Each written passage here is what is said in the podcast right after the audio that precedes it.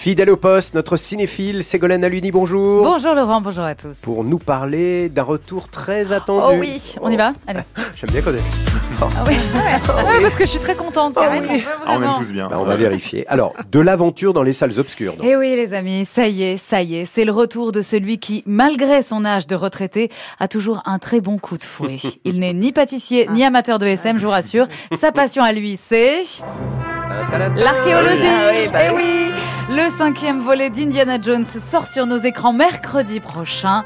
Indiana Jones et le cadran de la destinée clôture la saga.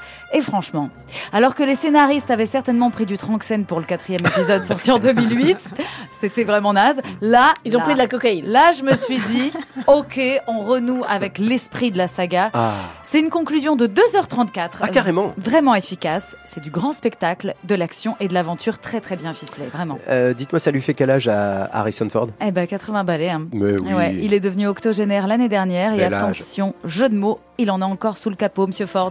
Vraiment. Pas mal, pas mal.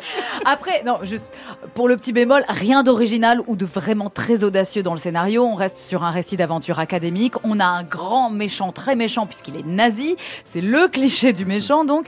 Mais c'est interprété par Mads Mikkelsen, Ah oui. excellent comédien danois, au faciès si particulier, qu'on adore voir d'ailleurs en méchant. On l'avait vu en ennemi de James Bond dans Casino Royale. Oui.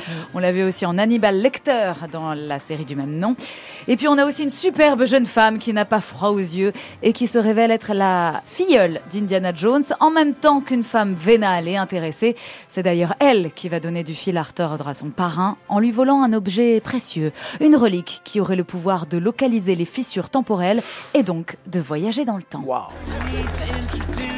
Je pars à la retraite. Bon, bah alors, qu'est-ce qu'on boit? Un verre pour ma filleule. Vous avez trouvé quelque chose avec papa. Dans un train, pendant la guerre. Un cadran qui pourrait changer l'histoire.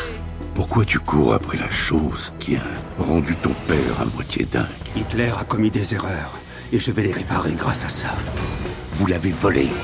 Et vous ensuite Et moi ensuite. Ça s'appelle le capitalisme.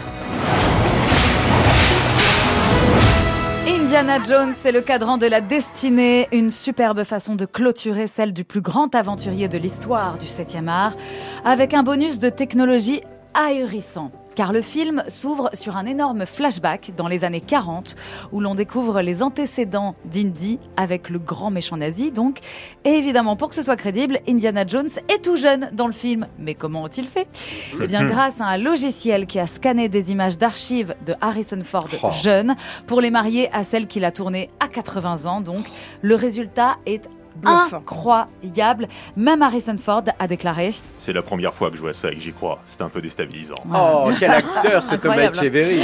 Tandis que la productrice du film espère même que les spectateurs se diront qu'il s'agit de vraies images tournées il y a 40 ans. Et c'est vrai, franchement, qu'il y a de quoi se méprendre. Parmi les surprises, on découvre Antonio Banderas Ah, en vieux Allez. matelot. Et on retrouve John Rice Davis, Ah oui, celui qui bien sûr. interprète Salah dans les premiers Indiana. Il a une tête incroyable. Oui, oui, oui, ouais, très ouais. parti. Vous allez le reconnaître si ça ne vous dit rien. Son nom, Indiana Jones, c'est le cadran de la destinée de James Mangold, à voir au cinéma, donc dès mercredi prochain. Et alors, est-ce que c'est vraiment la fin? À votre avis? Bah, je sais pas. Hmm, Au cinéma, c'est bien fini, certes, mais c'était sans compter sur euh, Ah. les studios Disney qui produisent d'ailleurs le film et Lucasfilm seraient actuellement en train de chercher un scénariste pour conserver la franchise Indiana Jones et la décliner en une série. Et oui, ce serait potentiellement donc diffusé sur Disney+. Pour le moment, on n'en sait pas plus. Ouais. Affaire à suivre. Ah, c'est une belle idée, c'est une belle histoire. Ah On oui. ira tous le voir, le Ah bah, Indiana bien Jones. sûr. Ah oui, bien sûr. Franchement, Non. ça vaut le coup. C'est du grand spectacle, c'est à voir sur grand écran.